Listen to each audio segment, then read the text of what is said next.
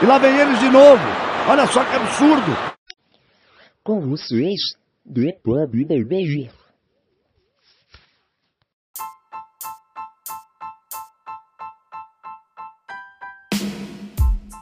E galera do Bate Bola Inglês, tudo bom com vocês? Sou eu, Guto Souto, e estamos começando The Pub BBI, o papo de bar mais perto de vocês. E dessa vez eu não estou sozinho, estamos em quarteto, quarteto fantástico para jogar o pessoal lá para cima e falar sobre tudo que aconteceu neste último final de semana de futebol na Terra da Rainha. Estamos aqui com meu querido Enzo Krieger. Tudo bom, Enzo? Fala aí, galera do Bate-Bola Inglês, tudo beleza? Enzo aqui. Show, meu querido. Espero que esteja tudo bem. Estamos também com meu querido Argos. Tudo bom, Lampargos? Fala Guto, fala Enzo, fala Alex e aí rapaziada. Vocês estão sentindo que o grupo hoje tá mais leve? Não tem torcedor do United aqui, olha que coisa boa. o o Matheus, saudades, Matheus, volta logo. Enquanto ele não terminar o, o Senac. pistola. Enquanto ele não terminar o Senac, ele vai ter um problema sério, viu? E estamos também aqui com meu querido Alex Torres, que já vai mandar a bala já, já começa falando aí da, da IFL, de tudo que aconteceu, porque tem duas rodadas aí para resumir, tem jogos importantes. Iremos falar um pouquinho também, se der tempo, de quem vocês acham aí que vai despontar na eliminatórias da Eurocopa, da Eurocopa não, da eliminatórias da Copa do Catar, enfim, que hoje começou as rodadas europeias. Mas Alex, seja bem-vindo aí, como que tá, meu querido Manauara? Eu tô bem, Guto, tá tudo certo por, a- por aqui. Vamos começar lá de cima dessa vez. Vamos começar da Championship. A Championship está começando a cada vez confirmar o, quem, quem, quem sobe, quem desce, quem fica mais um ano na, na segundona. E tudo indica que o Norwich vai ser o time campeão mesmo, porque já é, é mais, uma, mais um jogo que o Norwich não perde. É, empatou em casa com Blackburn, mas nada com que se preocupar.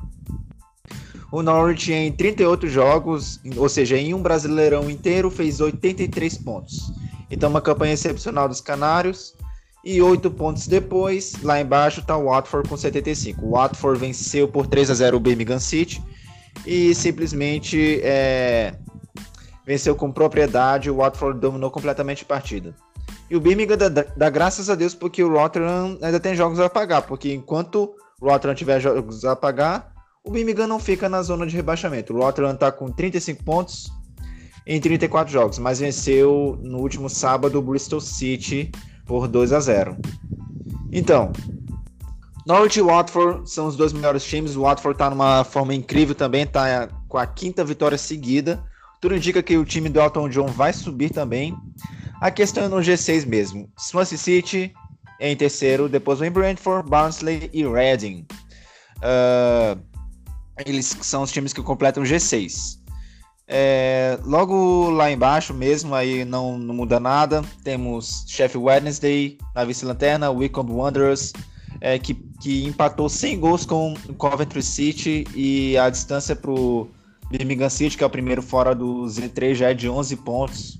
Faltando assim, faltando outros jogos, é uma diferença que é muito difícil, quase impossível de, de reverter. Acho que já é, já pode cavar a própria cova o, o Wycombe Wanderers. Talvez não cavar a própria cova, porque acho que não é um termo que cabe bem, mas já preparar o funeral já. O Wycombe, nesse caso, ah, ah, o orçamento que é muito pequeno comparado aos outros times, acabou pesando muito nesse quesito. Não é, é assim culpa do próprio Wycombe, mas é o time que tinha menos estrutura mesmo, todo mundo esperava mesmo que eles fossem cair. E no final tem uma essa aventura aí para contar. E bom, é, no final de semana é, nós tivemos nós tivemos alguns jogos aqui. Deixa eu só abrir aqui o arquivo. Bom, o Portsmouth finalmente estreou o novo técnico e o técnico acabou sendo mesmo Danny Cowley, o homem que reergueu o espírito do Lincoln City, um homem que até mais recentemente estava no Huddersfield com a missão de salvar o time do rebaixamento e salvou eles, mas por diferenças de visão dele lá com o dono do Huddersfield, ele, faltando um jogo para terminar a Championship, foi, foi demitido desde então ficou sem clube. E na entrevista, é, os, a diretoria do Portsmouth acabou gostando mais dele. E na minha opinião, o, a contratação dele casa muito bem com o momento do time, que o time estava completamente sem espírito, sem garra, é, com uma torcida é, totalmente enfurecida pela estagnação do clube.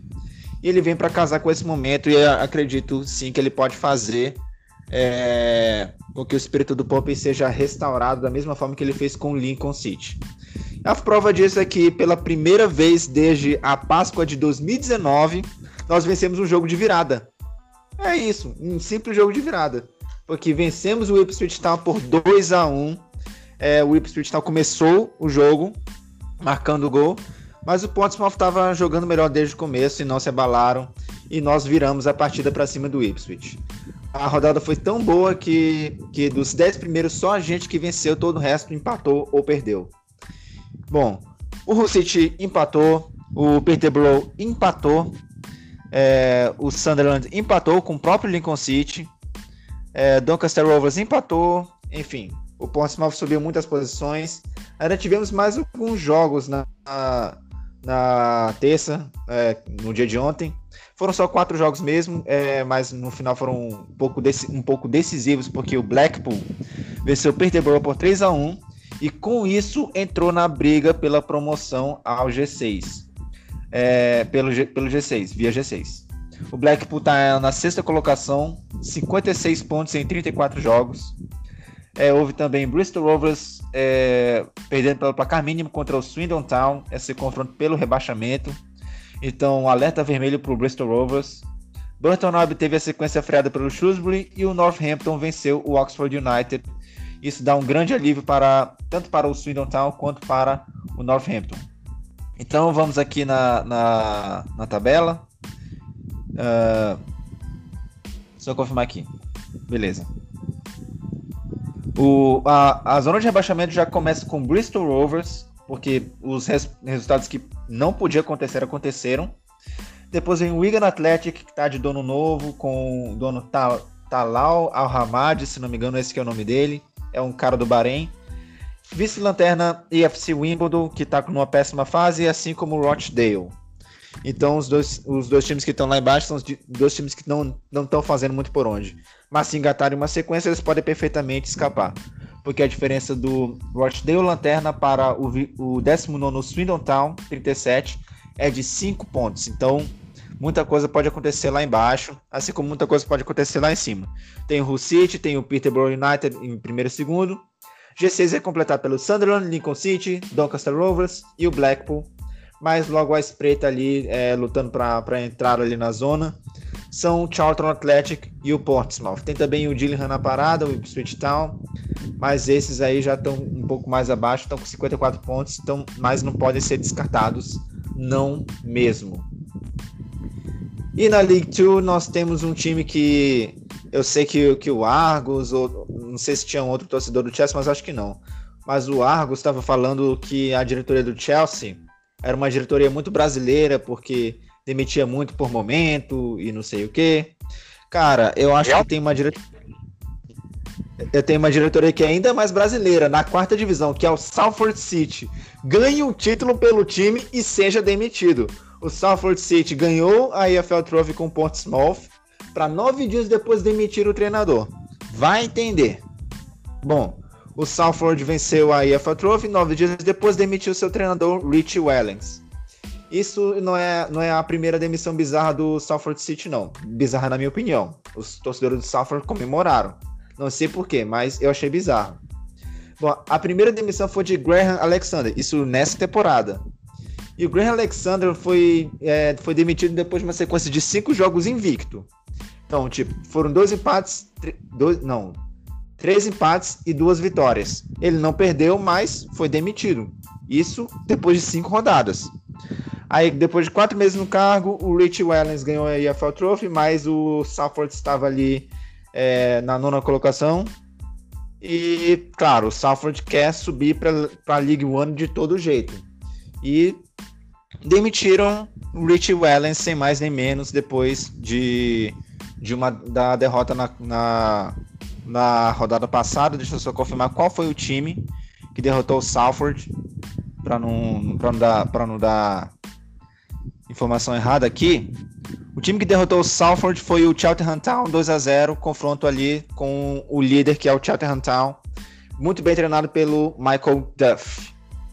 Mas é isso, o Salford demitiu o Rich Wellens, eu não sei como é que eles vão encontrar um novo treinador, porque já vi que a estabilidade não é o forte deles. Então, se você pisar na bola, umas três derrotas seguidas, pode ser que você seja demitido. Então, como é que você vai trair um técnico para promover o time para a terceira divisão se em qualquer vacilo vocês demitem o cara? É a questão do Salford City. Então, Cheltenham é o líder, segundo o Cambridge United, terceiro o Forest Green Rovers, que hoje jogou e empatou com o Mansfield Town. Uh, Southend United, na, na vice-lanterna, empatou com o Walsall, e o Grimsby Town venceu um, um, confronto direto entre, contra o Barrow por 1 a 0 fora de casa. E o Grimsby Town ainda continua na lanterna do mesmo jeito, tem 7 pontos de diferença para o 22º Barrow para retirar. E o time sofre com a má gestão de John Fenty, que está no time desde 2004, quando o time foi rebaixado pela primeira vez à quarta divisão. É muito contra-intuitivo mas o Grimsby, é, em toda a sua história, ficou muito mais na segunda divisão. Passou 52 temporadas na segunda divisão. E quando caíram em 2004, era a primeira vez deles na quarta divisão, para vocês terem uma ideia de como esse time é mais tradicional do que, do que aparenta. Que a gente foi. Bom, o pessoal mais antigo foi introduzido às divisões inferiores inglesas lá em 2004, 2005, quando o FIFA botou essas divisões no, no jogo. E quem vê o Grimsby pensa, pô, esse time sempre esteve para lá, mas não é o caso. O Grimsby é um time que, né, em toda a sua história, jogou mais a segunda divisão. E quando o John Fenty assumiu, era essa missão de botar o time de volta para a segundona, pelo menos onde era o lugar habitual deles. Muito pelo contrário, o Grimsby, desde que John Fenty assumiu, aliás, o John Fenty ele é, ele é um político local, ele tem o cargo equivalente a um deputado estadual, ele é do Partido Conservador, partido dos Tories, do Boris Johnson, é, Margaret Thatcher, enfim. O John Fenty é o dono do Grimsby Town desde 2004, desde então o time não teve nenhuma evolução, nunca saiu da quarta divisão. Foi até rebaixado para a quinta divisão em 2010 e voltou só em 2015. E o time desde então não, não evolui. Tá preso na quarta divisão, não consegue nem um pouco subir e agora é, um risco de rebaixamento é muito mais grande agora em 2021. Então, a torcida, logicamente, está indignada, quer o Fenty fora de qualquer jeito. Ele ainda é o maior acionista do Grimsby, com 42%. Outros, outra, outros dois acionistas ali, um tem 28%, o outro tem, detém o, o resto. Mas é por aí a situação do Grimsby Town. O maior acionista é John Fenty, portanto, ele tem mais influência. E é assim que ele faz com, com o time local. Acho que os torcedores até cogitam que ele seja um torcedor do Lincoln, que é o rival do, do Grimsby Town. E bom, essa é a situação do Grimsby e a situação do Southend também ainda não está muito boa, porque eles têm uma diferença de 5 pontos para tirar.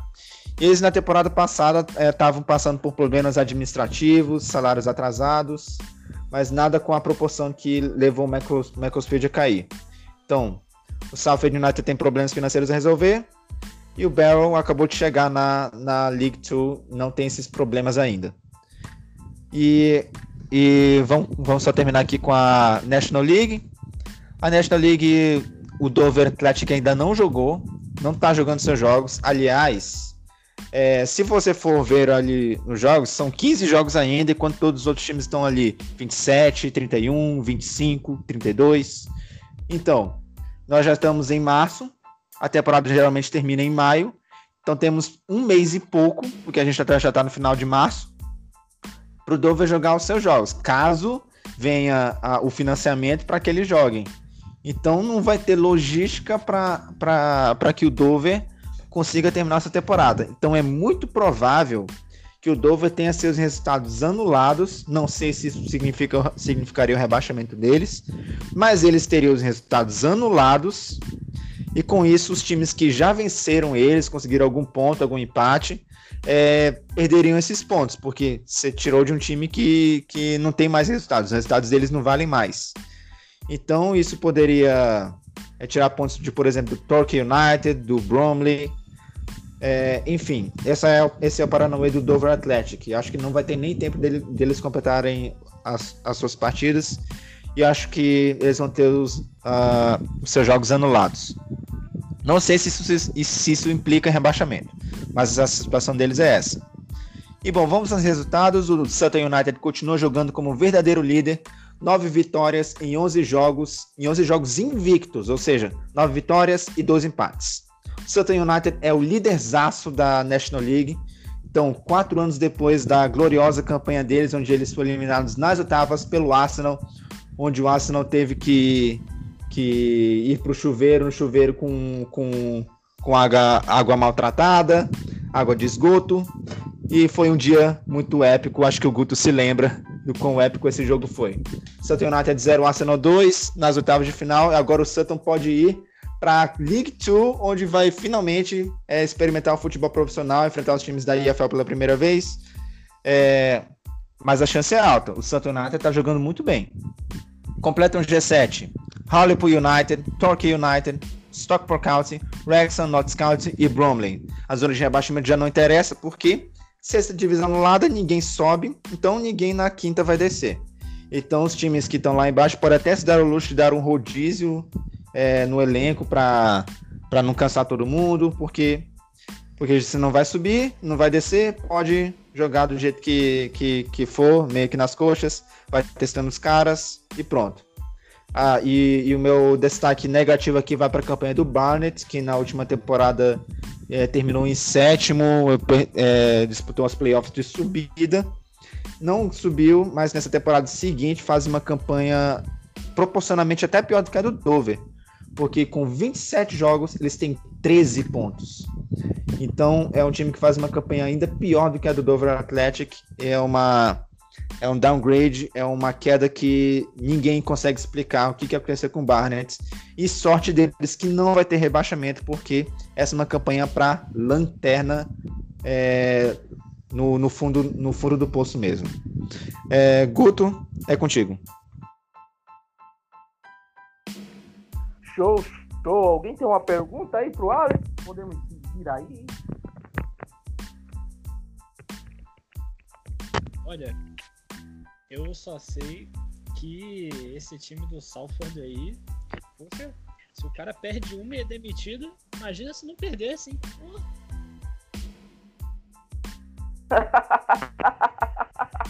Detalhe, detalhe, o, o, tanto o Graham Alexander contra, quanto o Rich Wellens, eles têm um feito com o Salford. É o único time que tá até hoje invicto em casa, não perdeu uma em casa, o Salford City.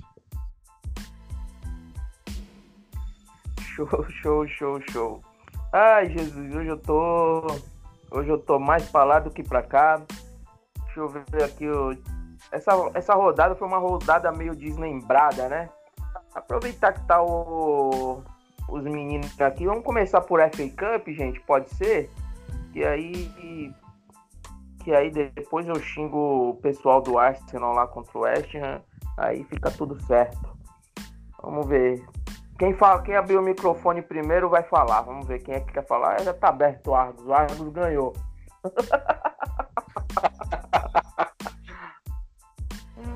Isso, mas não menospreze a importância aqui. Deixa eu ver aqui como que foi o, o, os jogos aqui da FA Cup. Foi o Chelsea contra o Sheffield. É isso, gente? Me, me orienta isso. aqui, que é tanta coisa que eu estou Chelsea, fazendo. Sheffield, foi 2 a 0 um gol contra depois de um chute lá do Shidwell e o outro gol no final do jogo do nosso querido Ziyech. É isso mesmo, meu querido Lampargos?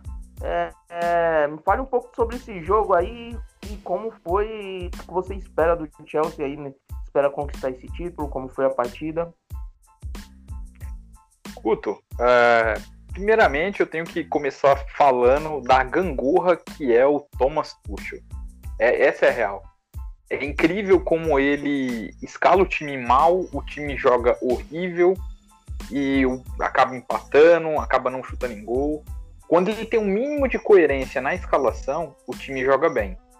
A gente já tinha visto partidas passadas quando ele colocou o Odói de ala, que o Odói ele entendeu o que ele deveria fazer. Com a bola, ele é um ponta direito. Sem a bola, ele volta para ajudar, seja quem estiver marcando ali. No caso era o Christen, que era o zagueiro, o zagueiro pela direita.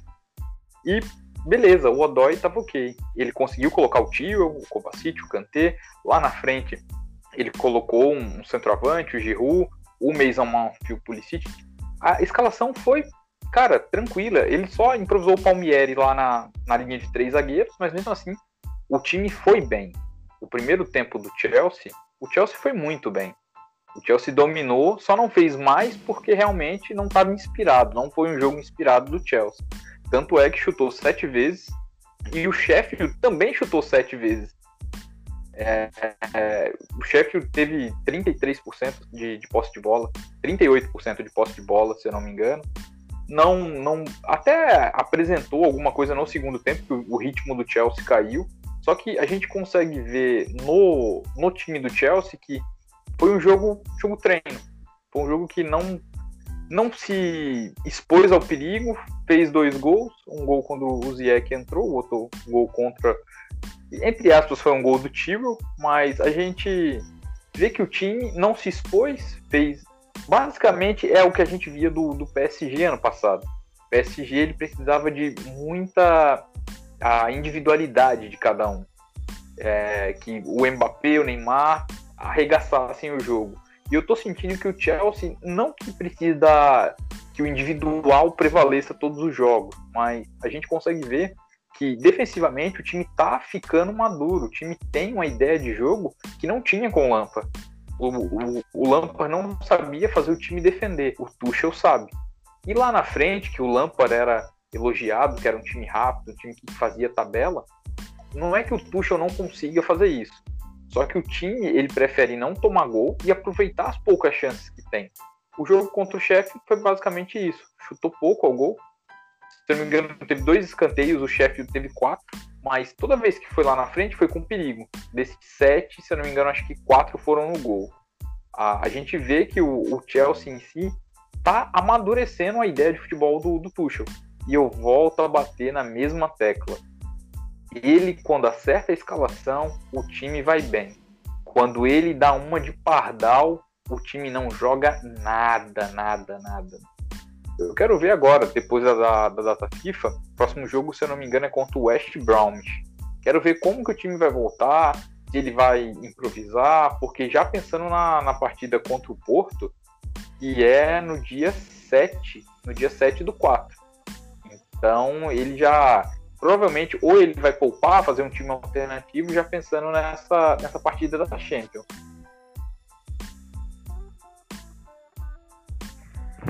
É, pois é, meio, é meio. Você, como torcedor, tá meio assim ainda. Imagine a gente que só tá, vamos dizer assim, salivando o que está acontecendo, né? Cara, é, você falou uma coisa, uma coisa que eu parei para pensar aqui agora, Guto. Você, como torcedor, você tá vendo. Cara, uma coisa que eu, como torcedor, vejo que o próprio Enzo vai poder me confirmar. O estilo de jogo do Tuchel é um estilo de jogo que ah, é completamente diferente do City, isso é óbvio, mas que ele tem uma consistência defensiva, só que na hora de atacar ele não tem aquela mobilidade que o City tem. Porque se a gente for olhar o City, o City pode jogar com três zagueiros, com dois zagueiros. O time do City isso devido ao Guardiola, ele sabe jogar em linha alta, ele sabe jogar de diversas maneiras, vamos falar assim.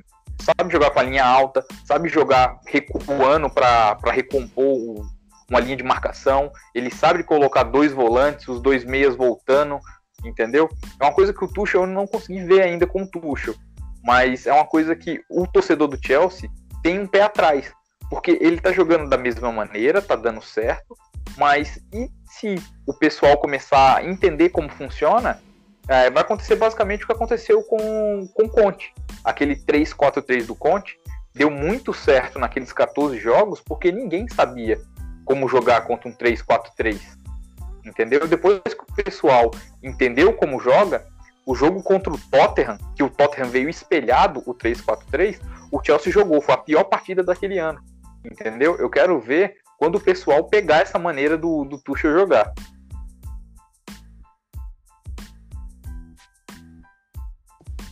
A melhora defensiva do Chelsea, sob o comando do, do Tuchel, não é à toa. Ele é um bom treinador. Ele é, sim, um bom treinador. Mas eu acho que tem resquícios aí, não é, não é parecido, mas é muito semelhante aí ao trabalho do Solskjaer, porque lá na frente você não tem uma, uma fórmula para atacar. Você dá a bola em quem tem talento e faz o gol. E isso aconteceu na Champions, né? No- nos contra-ataques em velocidade, que foi ele uma, uma estrela mesmo do, do Ziyech, que deu a sorte aí do frango do Oblak, depois do Emerson. É, porque o time defensivamente você olha, você vê, caramba, é difícil de furar essa defesa. Mas em contrapartida, quando você olha para o ataque, o Chelsea empatou muitos jogos em, em 0 a 0 é, então é, é irregular. E foi o que o, o, que falou. Quando acharem o, o ponto, é, vai ser complicado, porque até mesmo com o City vai ser complicado, porque uma hora vai, vai parar de funcionar do jeito que está funcionando. Mas eu acho que esse do, do Chelsea é mais vulnerável de certo ponto, porque depende muito mais da individualidade do que do próprio plano de jogo em si. É, Enzo, é, uma coisa que você falou que me preocupa muito lá na frente, cara. A gente perde muito gol, entendeu? A gente precisa de quatro, cinco chances para fazer um. E se vamos supor que comece a encaixar o jogo contra o jogo do Chelsea, entendam como funciona, cara, simplesmente vai, vai ser difícil. Se a gente não aproveitar as, pou, as poucas chances que a gente vai ter lá na frente, vai ficar complicado a gente competir nesse nível que a gente está indo agora. Eu acho que o Tuchel tem os méritos deles defensivamente. No jogo contra o Atlético, a gente não, é, igual eu falei, a gente não se expôs ao risco. Essa é a verdade. A gente foi um time maduro, soube defender. Toda vez quando tinha bola, aí entra o que você falou. Pegava a bola, ó, vai para quem tá livre e você se vira aí na frente. Não era uma jogada trabalhada, construída, entendeu? Um time que sabe jogar ofensivamente e defensivamente. Eu olho esse time do Tuchel, óbvio, é um trabalho que, que tá cedo e tudo mais, mas vamos pegar aquele outro 3-4-3 do Conte. O 3-4-3 do Conte, quando iniciou, a gente via uma maneira de jogar. O Tuchel, é, ofensivamente, no caso, a gente via uma maneira ofensiva de jogar que com o Tuchel a gente não tá vendo ainda. Eu acho que tempo pode ser que ajude ele, mas ele precisa fazer com que toda hora que a bola chegue lá na frente, ele guarde. Porque eu acho que agora no, na, na Champions vai ficar complicado. O time do Porto não é um time é, inocente, não é. É um time, pelo contrário, é um time organizado. E o Chelsea tem que entrar bem focado no jogo, porque senão vai cair. Essa Esse- comparação, Argos. Pode falar, Engo. Não, só para só pra terminar. É, e o que mais assim me preocupa como visualizador, né, espectador de futebol, é, não um torcedor eu não tenho essa propriedade para falar, mas é que aquele papo que a gente já falou mais cedo da diretoria resultadista, né? Porque o Tuchel até agora faz um trabalho muito bom, mas e se não der certo? Se ele não tiver tempo para trabalhar, como o Lampard teve. Será que, a, que o Abramovich vai querer demiti-lo? Então, assim, ele faz um trabalho muito bom e o problema é ele tem que ser decisivo na hora que ele precisa ser. Se não for, o Abramovich vai segurá-lo. Então, é, é uma dúvida aí para os próximos meses, para as próximas semanas aí de futebol. Ô, Argos, é, essa comparação, assim, que, vamos dizer assim, acaba gerando o 3-4-3 do, do Lampa, o 3-4-3 do Sarri, o 3-4-3 do Conte. É, isso de certo ponto, né, até prejudicial, até porque pelo menos na parte ofensiva o Chelsea mudou muito, né? Guto, é, é prejudicial, quando eu vejo algum, alguns torcedores falando, algum, algum algumas pessoas do Twitter comentando, falando que o time com o Conte jogava melhor, o time com o Conte isso. Eu acho que esse tipo de comparação é prejudicial. Mas, igual a gente está falando aqui, eu quero deixar claro para quem está escutando a gente que o Tuchel, por um começo de trabalho, ele conseguiu resolver o principal problema do time, que era a defesa. Eu acho que lá na frente, com o tempo, ele pode fazer o Werner começar a render mais. Detalhe, o Werner na mão dele já melhorou 70%, cara. Porque com o Lampard, o Lampard tinha uma ideia de ah, o Werner vai ser o ponto esquerda, o Werner vai ser o ponto esquerda. E no Leipzig, por mais que o pessoal fale, ah, o Werner era o ponto esquerda. Não, ele era um segundo atacante com liberdade de vir da esquerda para o meio, do meio para a direita, sempre jogando com essa liberdade entendeu? Com o Tuchel, ele tem essa liberdade e ele tá aproveitando as chances que tá tendo. Ele pode não estar fazendo gols, mas ele tá entregando assistência, entregando passes decisivos lá na frente, entendeu? Eu acho que a, a comparação em si é, leva-se muito ao fato do time não estar tá, é, lá na frente fazendo muitos gols. Eu acho que isso vai começar a, a melhorar com o tempo se a ideia do Tuchel pegar e o time for bem. Aí entrando na. Vou responder agora o Enzo. Caso, será que o, o Abramovich segura o Tuchel? Teve uma entrevista do, do Abramovich há uma semana atrás, eu acho, e ele falando que os títulos falam por si só. Se o treinador não ganha título, para que, que ele vai ficar no Chelsea? Aí entra o resultado da cultura imedi da, da cultura do imediato, querer ganhar, o imediatismo, entendeu? É complicado, cara. É bem complicado em relação a isso. Eu acho que o, o Lampard teve os erros dele. Foi um cara que foi muito teimoso, muito teimoso. Mas ele também teve muitos acertos. Por exemplo, trazer o Abraham e o Mason Mount foi, acho que foi o legado do Lampard tá nos dois. Mas a, a teimosia do Lampard acabou afundando ele.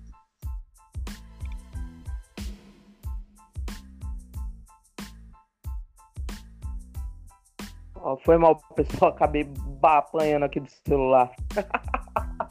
ai, ai, ai. Antes de passar pro jogo do City, ô Enzo, você me permite provocar o Alex por um instante? Por favor. Ai, eu gosto de assim.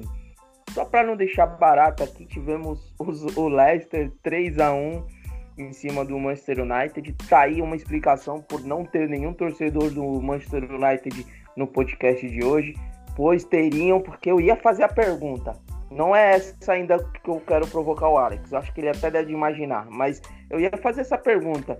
E aí, valeu a pena pro Leicester vender o, o nosso querido Maguire pro United e com o dinheiro da venda, tipo, montou um centro espetacular. Ai, Jesus, é sensacional essas voltas que o mundo dá, né, gente? É impressionante.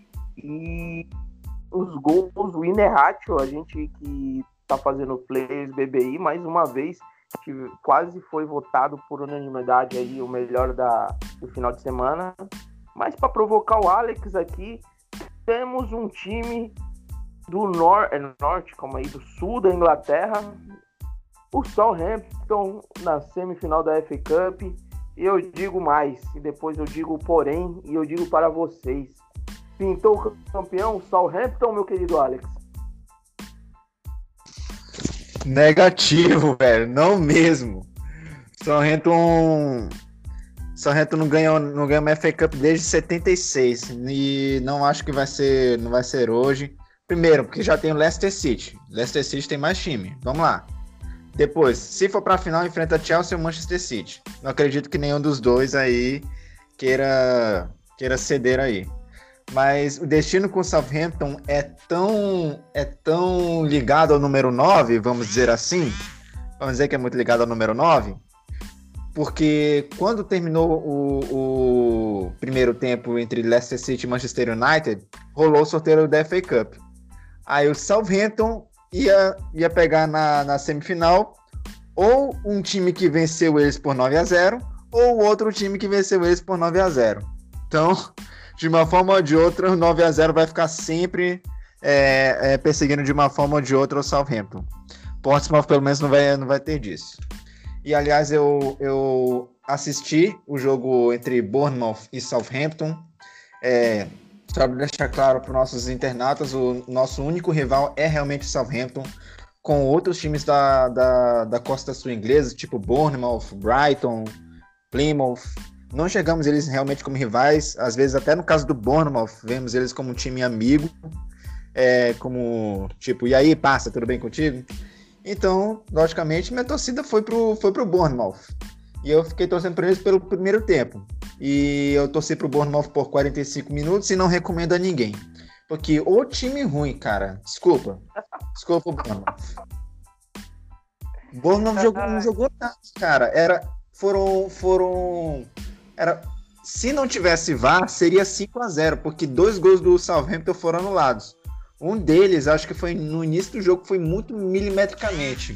Acho até que essa parte ali do, do, do, do dos impedimentos tem que ser tem que ser mais objetiva, tipo, é, a partir de que ponto que, que, tem que, ser, que tem que ser marcado o impedimento? A partir de qual parte do braço? Qual parte do, do não sei o quê? Então, essa parte que é o que eu acho muito assim. Eu ainda acho muito subjetivo, fica muito a critério do, do, do árbitro, isso abre precedente para muita coisa. Então tem que ser algo mais objetivo. Não tem que ser nada de é. tipo, ah, interpretação. Mas, é, tipo, isso eu de contra o Southampton. Oi. Só para pontuar um negócio para tu hoje, o nosso querido Marco Van Basten, ele disse numa entrevista que ele queria ver se acabasse com a regra do impedimento. Eu gostaria muito de fazer um teste para mostrar que o futebol é possível sem a regra do impedimento. Eu estou convencido que o futebol seria melhor sem ele. Você concorda? Cara, com, com, com o VAR aí, é, a, de, de, dizendo de forma arbitrária onde que é o limite, onde que não é, eu acharia essa regra do, do Van Basten muito bem-vinda, para falar a verdade. Se não tiver um, uma, uma, um critério objetivo, então, então é melhor tirar. Se ficar muito subjetivo, ficar muito nessa da, da interpretação do árbitro, isso abre precedente para qualquer coisa. Tipo, eu vou anular porque eu acho achei o jogador feio. Pronto então, eu, então teve um dos gols do Southampton que foi assim. Tipo, foi muito milimetricamente, então não me convenceu muito. E isso vindo de um, de um rival do Southampton. Mas acho que a, a saca deles termina nas semifinais. Fé em Deus, Leicester City, a ordem do, a ordem do mundo. Para esse, esse mundo não terminar no caos absoluto depende de vocês. É isso. Teremos apostinha, Alex? Se o Southampton for para a final? Se o Southampton for campeão, você vai ter que fazer um videozinho falar o Southampton é campeão. Eu desacreditei. E parabenizar o time. E aí, vai topar? Eu topo. Ô louco, Ó! Ô louco! Ô louco, bicho. Ele vai torcer pro Leicester. Eita, ele vai torcer pro Leicester de um jeito que vocês não sabem, não. Oi, oi, pode falar. Só passando pra gente reforçar aqui, não tem torcedor do United, o podcast tá até mais leve, cara, olha pra você ver. Eu acho que tem que ser banido. O Matheus tem que ser banido do podcast porque ele torce pro United, entendeu? Vai, vai. Agora que a gente tem um torcedor aqui do Manchester City, aqui, onde vai ter várias tretas, aí tu quer que o cara saia? zoeira, zoeira, zoeira. O, o Alex, o, você falou do Burnmouth. O Burnmouth é horrível, cara. Desde a temporada passada tá péssimo. Mas a camisa do Burnmouth dessa temporada é linda, cara. Ah, isso é não tem como negar mesmo. Inversamente proporcional. Cara, é, o que tem o futebol de feio tem a camisa de, de bonita, cara. Eu tô querendo na camiseta deles, né? Do, do, do Bournemouth, do Jack Grealish. Tô até tentando os contatos aí. E tô tentando a camiseta do Watford da temporada passada, do João Pedro. Que é muito bonita, por sinal, também. Eu gosto desse, desse contraste preto com amarelo. Acho bonito. Mas passando aqui o Leicester, passando o Hamilton, já falamos do nosso querido Chelsea. e vamos para o jogo. Ô meu querido Enzo Krieger, um menino que passeia pela Disney, um menino que nasceu depois de 2000, mas é fato verídico, não tô mentindo não, eu tô Enzo. Não, é verdade. É, nasci, depois, nasci depois de 2000 e já fui pra Disney. Eita, liguei a câmera aqui, não. É, mas enfim, acontece. É, Mas- Não, e, e pra deixar cereja no bolo ainda torce pro City, né? Mas enfim, é.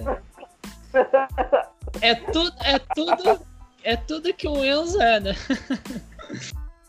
Rapaz, é, é igual. a- É, cada coisa que chega aqui no bate-bola inglês que vocês não têm noção. É Klopp, torcedor do Manchester United. Tem aqui no podcast. Torcedor do Manchester City com o nome Enzo, que nasceu depois de 2000. Temos agora aqui com o nosso querido Enzo, que enfim, que tomara que fique alguns anos aí com a gente, abrilhantando esse podcast. Mas vamos falar do jogo, na verdade, que o Enzo entende muito, entende de análises táticas. O Manchester City venceu fora de casa, venceu lá no nosso querido. Deu um branco o nome do estádio do, dos Toffs. É, Hudson Park. Hudson Park. E por 2 a 0 os gols de Gundogan e Kevin De Bruyne. É, tava caminhando para um 0 a 0 ali, de repente nos 5 minutos finais ali, fez 2 a 0 Conte como foi esse jogo, meu querido Enzo. Antes de eu falar sobre o jogo, eu queria exaltar aqui a inteligência de Tisk Berisca, de que ele é aí o coordenador financeiro esportivo do City, que ele mandou o Inerranatio pro Leicester justamente para ele fazer dois gols no United e tirar eles da FA Cup. Muito obrigado, Tisk, muito obrigado, Inerranatio. Nós sempre gostamos de você. Visão sistêmica. Sim, e lembrar aqui também que em 2019, naquele jogo daquele gol do Company, o, o Inerranati saiu cara a cara com o Ederson e mandou a bola lá na torcida do Leicester. É, rapaz. Inerranati, uma vez, uma vez azul, sempre azul. É, é. Ele tá fazendo mais fora do clube quando, do que quando jogava, né? é, isso é verdade. Mas partindo agora pro, pro jogo contra o Everton, é, foi um jogo que foi diferente do, do que foi no cenário da, da Premier League no, no mês de fevereiro. Foi um jogo que o City controlou muito mais, um jogo que o City praticamente jogou sozinho, porque o Everton pouco ameaçou. Quando ameaçou foi na bola aérea, que mesmo com a estabilidade defensiva do City, os maiores problemas quando vem são aí nas bolas aéreas e o IR Mina, que a torcida palmeirense conhece bastante, subiu de cabeça, cabeceou e o nosso querido ucraniano Alexander Zinchenko tirou em cima da linha para vir o coração na boca. Mas no mais o Everton não, não tentou é, jogar muito. Eles tinham uma proposta de jogar no contra-ataque, mas não conseguiram contra-atacar. O Américo Laporte fez uma partidaça. É, ele vem, uma, vem fazendo uma temporada bem irregular até, mas conseguiu aí fazer uma partida de gala, porque as bolas lançadas aí nas costas da, do volante, do Fernandinho, não passavam por ele, porque ele ganhou tudo de cabeça, se eu não me engano, ele não perdeu um duelo de cabeça. E foi isso o jogo. Uma partida que o Fernandinho mostrou que é sim um dos melhores volantes do mundo, mesmo com 35 anos. Uma pena ele estar com essa idade, né? Porque se pudesse jogar todo jogo, o rapaz, esse time do City ia ser. ia estar melhor do que já está. Com todo respeito ao Rodri, gosto muito do Rodri. Mas Fernandinho é Fernandinho, né? E o Fernandinho, uma vez, ele deu um drible da vaca na primeira oportunidade real do City de gol, né? Que foi logo no segundo tempo. Ou seja, demorou bastante para o City criar uma oportunidade boa de fazer o gol. Fernandinho deu um drible da vaca excepcional no, no Holgate. O Holgate ficou perdido, ele cruzou rasteirinho pro Sterling, o Sterling chutou e o João Virgínia fez uma defesaça de ponta de luva no cantinho. E aí até aí ficou um pouco sem ação, né? Depois disso ficou um pouco sem ação. E nos 10 minutos finais o, o City mudou com a entrada de quem, né? Kevin De Bruyne, Kevin De Bruyne chegou e mudou o jogo. Ele em 10 minutos, ele, ele foi nomeado o homem do jogo pela, pela FA. Então, é pouca coisa, né? O cara jogou 10 minutos e foi nomeado o nome do jogo. Então, grande atuação dele, que fez o segundo gol. E no primeiro gol ele teve uma participação muito importante. Porque ele recebeu a bola naquela posição de falso 9, fez o pivô para chegar um jogador que eu já falei aqui, o Laporte. O Laporte chutou, a bola com traços aí de, de crueldade pegou no travessão, mas por sorte voltou pro, pro Gundogan, que sem goleiro meteu um peixinho na bola. Ele, ao invés de tocar para a rede, ele deu um peixinho. Não perdeu que nem o Sterling. É até triste, eu gosto muito do Sterling, mas esse erro não sai da cabeça contra o Lyon, né? Acho que todo mundo sabe o que eu tô falando.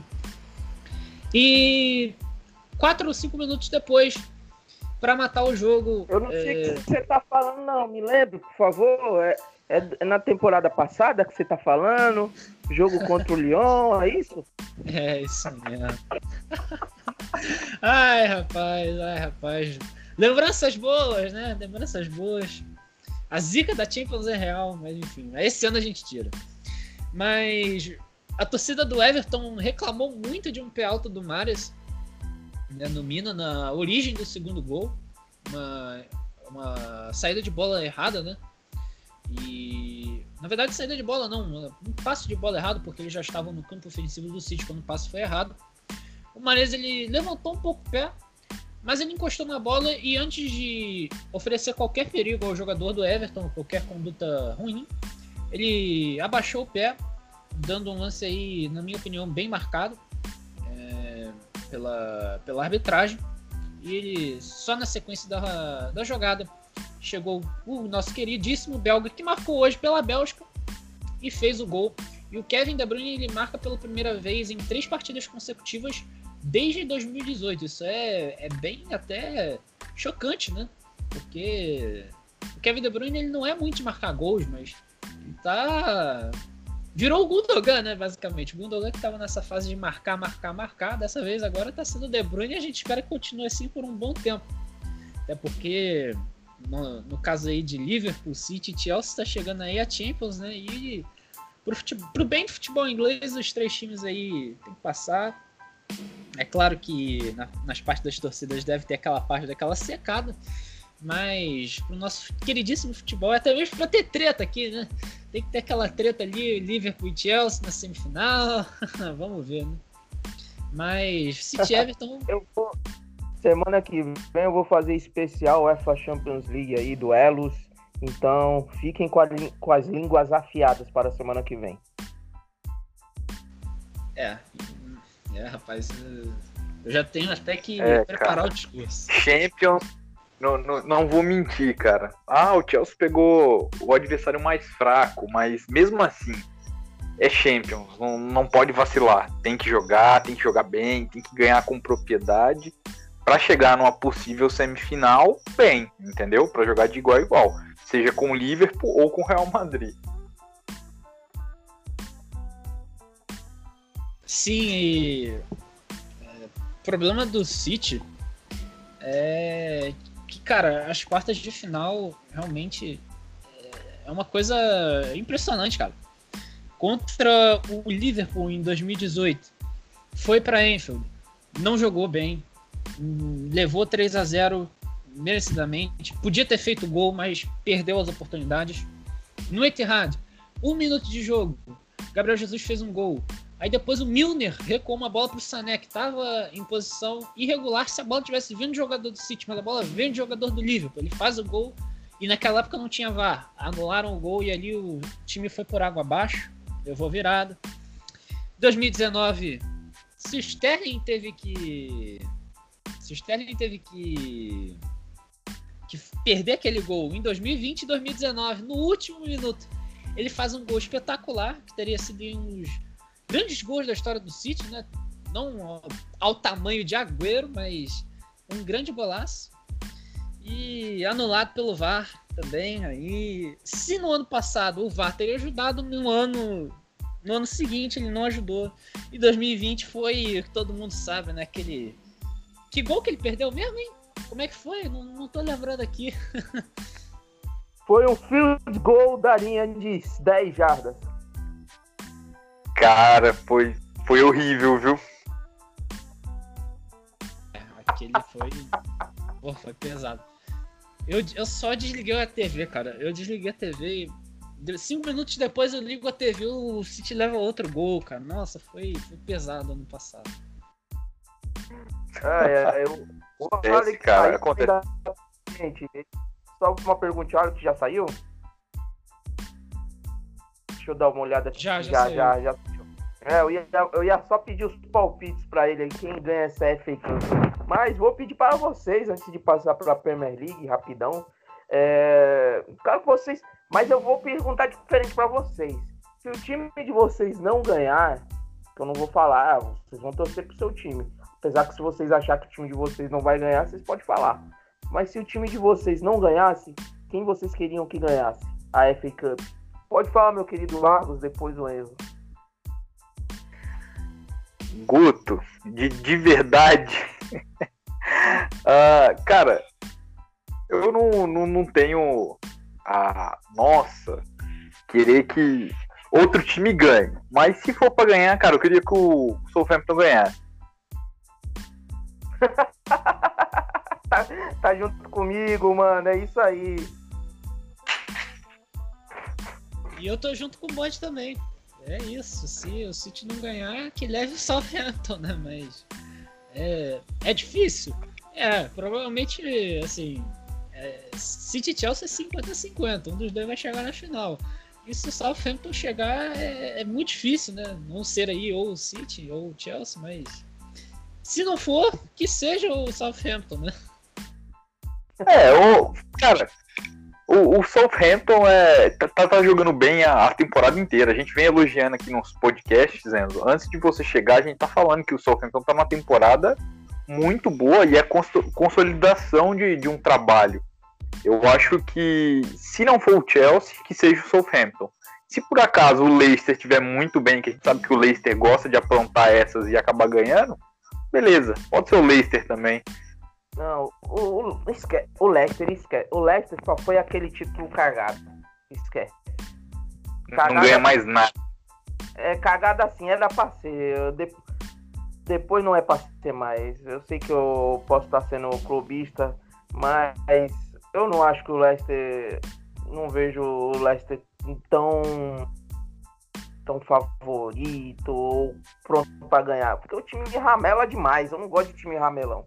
Porque eu torço pra esse time, esse time ramela já me dá uma raivinha. Se você não gosta de time ramelão, hein, Guto? Você não. Você, putz, você deve adorar o Borussia. O Borussia é o famoso amarelão.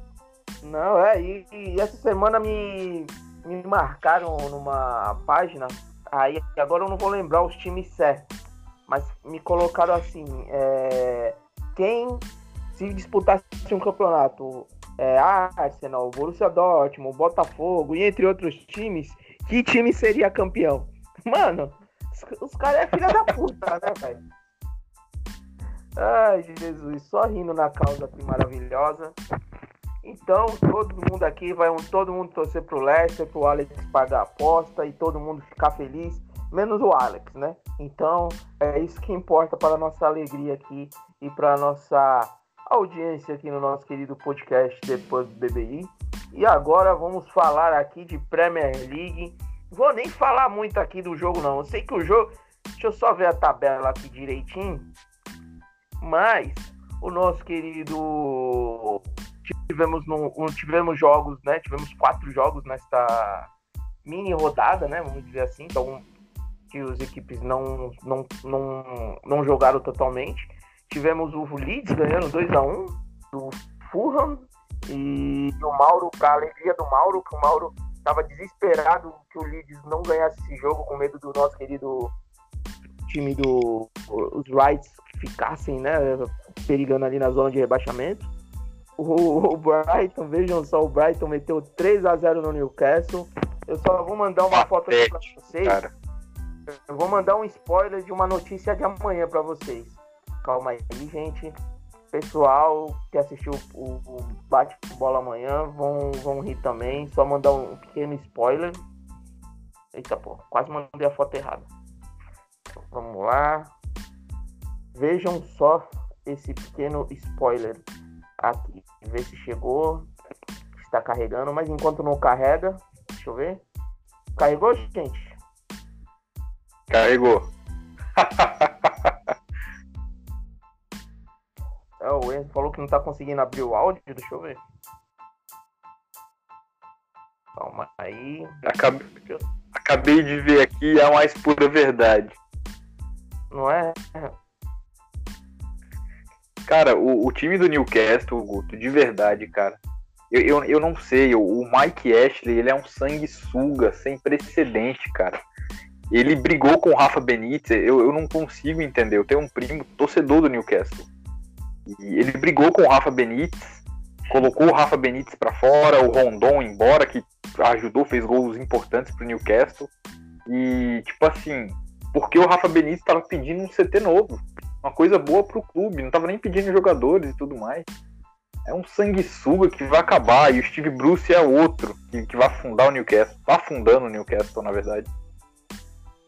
Rapaz, só não tá caindo aqui porque os Fulham ali, o nosso querido Leeds ajudou o, o Newcastle ali, porque o Fulham tava vindo de uma recuperação. O Enzo tá conseguindo falar agora, Enzo? Agora eu tô, entrei pelo celular aqui enquanto eu reinicio meu computador.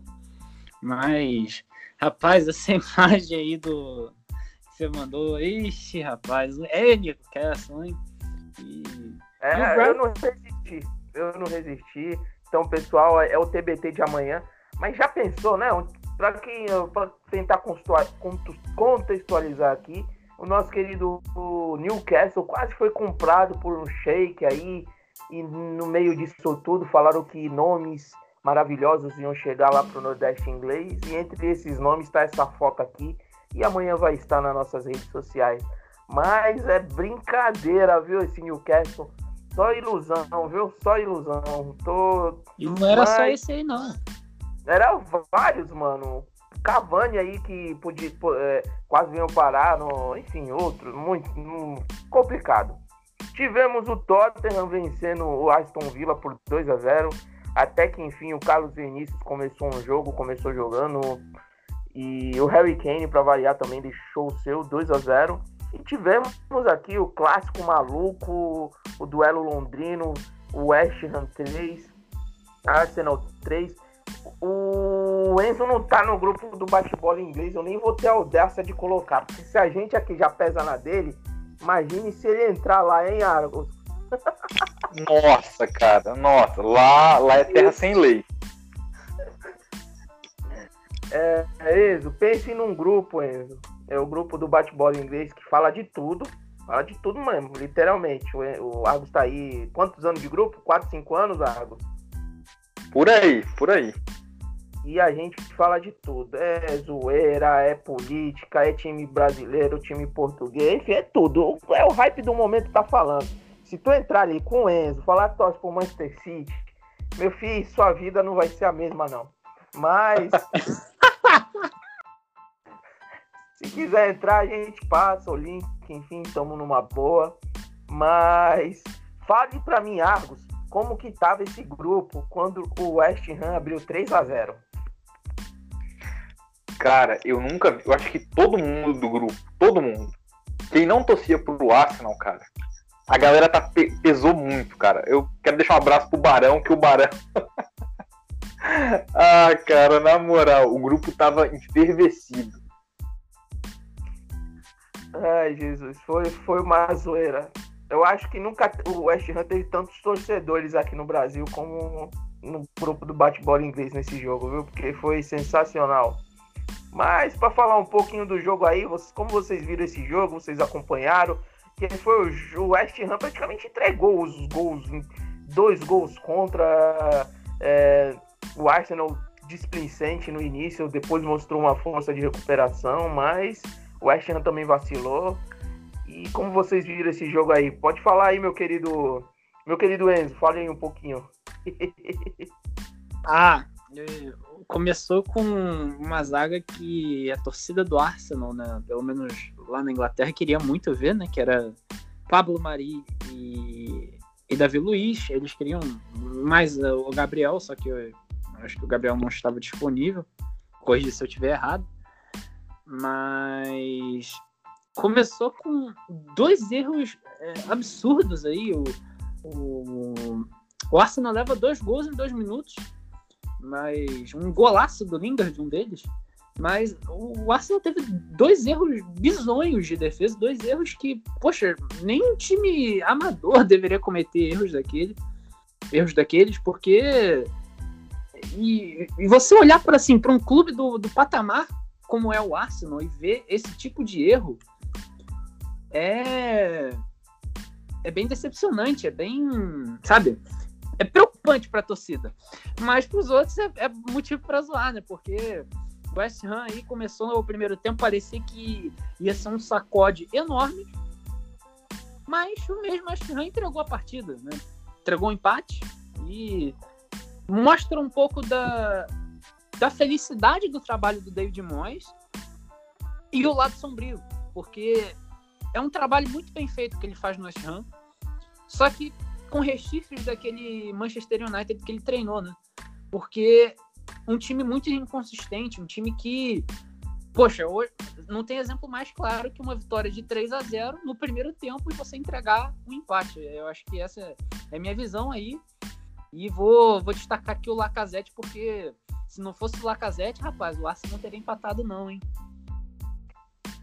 É, cagou, jogou muito. O Odegaard também, a partir do momento que entrou, também fez toda a diferença. E você, meu querido Lampargos, além de destacar a confusão, a baderna que é aquele grupo do bate-bola inglês no WhatsApp, o que, que você acha? O que, que você achou pontuou desse jogo aí? Cara, é... o... a temporada é muito boa do West Ham. A gente não, não tá discordando disso. Só que tem horas, cara, que você precisa ser inteligente. Eu acho que o West Ham não foi. 3 a 0 cara, você conseguir tomar um empate é uma coisa. É, eu não vou falar patética, porque a temporada dos caras tá, tá boa e tudo mais, mas é ridículo, cara.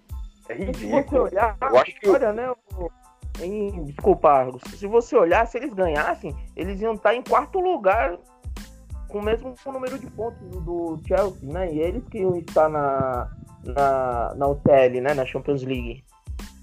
Sim, sim. Se eu, não, se eu não me engano, eles têm. Eu não sei se é o saldo de gol maior. É uma coisa assim. Mas, cara, você vê que o time do West Ham vacilou, cara. E tem hora que você.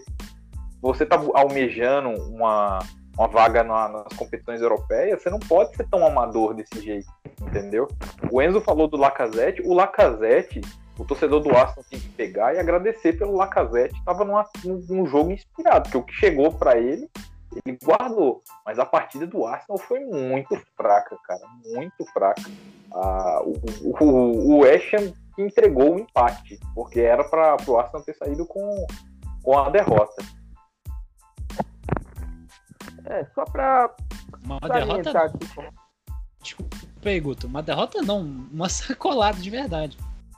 Não, não e eu ia, eu ia para um churrasco, desisti de ir pro churrasco para ver o jogo e, tipo, eu no primeiro no final do primeiro tempo, eu, eu, confesso que eu estava meio fora de mim, já, já tinha xingado Deus e o mundo, inclusive o atacante dos gols inúteis, que é o nosso querido Aubameyang, que o time só foi empatar após a saída dele. Então isso já me diz muito de um jogador que eu acho que tem que sair urgente do Arsenal. Enfim, tem que dar espaço para os meus meninos, colocar o Gabriel para jogar, porque eles sim que são o futuro do clube. Não um jogador de 30 e poucos anos aí que só faz gol em time pequeno. Mas vamos lá falar da tabela. Eu, ó, se vocês olharem bem, tirando o Manchester City, que já é campeão, já tá mais de 15, 20 pontos na frente, o restante do segundo colocado tá um campeonato interessante. se você for olhar. Olha, não, porque, ó, tá, é, tá, a, a briga é pelo segundo lugar, né? Porque o primeiro não tem mais jeito. Sim, verdade. Porque tá o City com 71, esquece. Aí vem o Manchester United de 57. Aí vem o Leicester 56. Aí cai um pouquinho mais para baixo o Chelsea com 51. Aí vem o West Ham com 49. o Tottenham 48, o Liverpool 46, Everton 46 e o Arsenal 42. Olha só, tipo, tá um, um intervalo de poucos tempos. Se um time engrenar duas, três vitórias, já cai para segundo, terceiro e fica muito bom o campeonato aqui. Deixa eu só espirrar aqui, gente, só um instante. Ai, desculpa, espirrei aqui, tive que tirar o microfone. Mas, e também aqui as estatísticas, temos um novo artilheiro no campeonato, junto com Mo Salah, Harry Kane, com 17 gols, junto com Salah, Bruno Fernandes, 16, Calvert-Lewin e Banford também. E, gente, eu acho que é isso, né, gente? Acho que a gente falou um pouquinho sobre tudo aí na nossa querida Premier League. Você quer deixar um destaque final, meu querido Enzo? É, o jogo do, do Tottenham, né, atrasado contra o Aston Villa. É, um jogo que, se a gente está falando de um time que vive, que vive, ou pelo menos vivia uma fase boa na temporada, é esse Aston Villa, que tava muito bem, tava lá brigando nas primeiras posições e agora sumiu, né? Deu uma decaída. E mais uma partida que, se você for comparar lá com aquele time que meteu 7 no Liverpool, irreconhecível. Porque era um time conhecido pela estabilidade defensiva, principalmente do Mins, né? Que deu trabalho no jogo do City, hein? Vou te contar. Mas pro é. Tottenham pro Tottenham não, não deu muita. Não, não precisou de muito esforço o time londrino. E conseguiu vencer tranquilamente. E eu quero citar aqui que o Harry Kane é, é fabuloso mesmo, é um grande atacante. E na Premier League, hoje, em fase, o Harry Kane é o melhor. Agüero é o maior. Pode disputa aí com o Henry, né? os dois são pau a pau.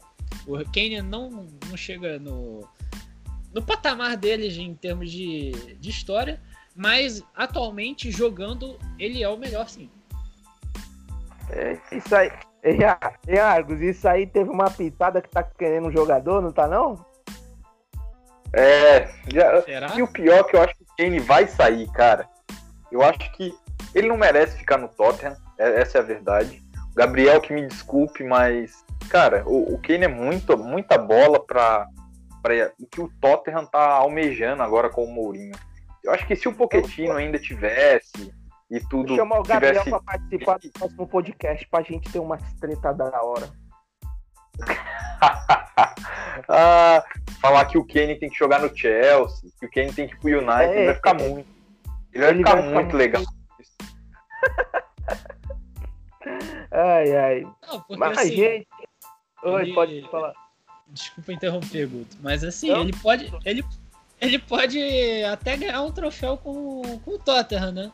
Só que assim, a gente não vai deixar acabar a piada, não, irmão. A gente vai jogar sério, a gente vai entrar, até porque a Carabao Cup é a nossa competição. É mesmo, vai ser, um, vai ser um jogão esse jogo aí, é, City Tottenham. O Tottenham precisando dar uma resposta aí, ganhar um título que quer ganhar, precisa, tá pedindo um título de passagem. E o elenco do Tottenham é um elenco bom. Esses garotos que surgiram aí no, nos meados de 2014, 2015, realmente levantaram o patamar do clube. Hoje em dia é um clube conhecido, vamos dizer, mundialmente, assim, todo mundo sabe, principalmente depois da Copa do Mundo, Harry Kane, Dele Alli e outros. E o City aí que, tipo, o esquadrão vem feroz. E eh, eu já falei, né? O Harry Kane ali, o Harry Kane, o Haaland, tu vê que é tudo atacante número 9, grandões, são jogadores parecidos e goleadores, é tudo que o Pep Guardiola quer.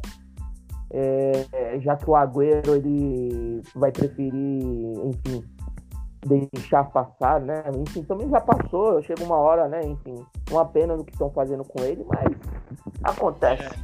É triste que estão fazendo com ele mesmo. Ah, ele é a maior lenda. Ele, ele, ele, merece muito mais. Ah, ele merece ficar. Argos.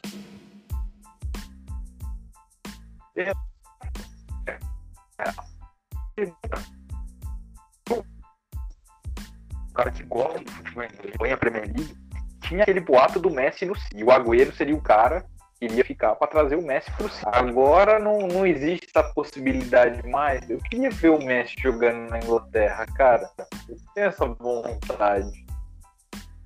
É, eu acho que essa, essa vontade aí nunca chegou perto, não. O pessoal fala muito, que não sei o quê. Eu, vi- eu vejo todo mundo falar, o Argos me conhece aí já tem um tempo. Eu sempre falei, gente, gravei vídeo falando. Isso aí do Messi aqui no, na Inglaterra é pura jogada de, de marketing. Não, não tem, não tem. Ele tem um bagulho lá, um contrato com a La Liga lá, que o Cristiano Ronaldo tinha. E vai ser difícil sair. E é mais fácil mesmo o Agüero, os outros caras ir jogar no Barcelona do que ele vir pra Inglaterra. Porque imagine a perca que vai ser o Messi sair da La Liga. Mas. Messi saindo acaba. é, acaba mesmo, porque como que é a gente. Como Não é, só a liga. Acaba o Barcelona. Ai, ai, eu... vamos que vamos, gente. Queria agradecer aí a vocês aí mais uma vez por passarem essa horinha aí falando de futebol, futebol da Terra da Rainha. Muito obrigado, meu querido Argos. Fique tranquilo aí que tem uma boa semana, um, bom final, um bom final, um bom início de final de semana, né? Já que amanhã é quinta-feira. Enfim, espero que esteja tudo bem aí com todos da sua família e estamos juntos. Guto, valeu, cara. Abraço, abraço Enzo, o Alex também. Tamo aí. Semana que vem tamo aí de novo. Vamos ver se, se o Matheus aparece. Vamos zoar ele. É, é nóis. Valeu, rapaziada. Fechou, vou preparar algo aqui pra fazer os caras se matar, já que não vai ter rodada, então vamos causar entretenimento ao nosso querido povo brasileiro. E obrigado aí, meu querido Enzo, mais uma vez aí por ter topado essa empreitada aí, falar um pouquinho de futebol com a gente. É, fale aí um pouco aí do. Fale da Man Citizen aí para o arroba onde o pessoal deve acompanhar vocês. E também que você e sua família aí todos estejam bem nessa doideira que o mundo está acontecendo. Usem máscara, limpem as mãos, enfim, tudo isso que é que tem que fazer para o mundo voltar a ser normal como era antes. E muito obrigado, Enzo. Muito obrigado, Guto. Muito obrigado, Alex. Muito obrigado, Argos. Foi um prazer aqui estar aqui. Eu espero que a família de todos é, que estão aqui, todos que estão ouvindo, esteja bem. É, se você curte aí o Manchester City, nós temos a, a Man Citizens, né? Que é um portal de notícias, lives, tudo que você precisa saber sobre o City. E mais uma vez é uma honra estar aqui. É muito bom esse papo e vamos ver, né? Vamos ver se a gente tem aquela treta semana que vem, porque é isso que o povo gosta, né? É isso que o povo quer. Ai, Jesus, é isso. O pessoal participa, não participa. Se participar todo mundo, é uma zorra só, viu? Porque aguenta o, o que é Matheus, o Klopp, o Mauro, inspirado, o podcast vai umas 5 horas, viu? Ai, gente, estamos encerrando o The Pub BBI, o papo de bar mais perto de vocês. Esse foi o episódio número 88. Enfim, logo logo vamos chegar à nossa quinta temporada de podcast, passando o episódio número 100. Vamos fazer um bagulhinho especial aí para vocês. Então fiquem de olho que logo logo teremos novidades no bate-bola inglês. Muito obrigado a todos, fiquem bem, se cuidem e microfone aberto para aquele famoso tchau, tchau. Abraço. Falou, rapaziada. Valeu!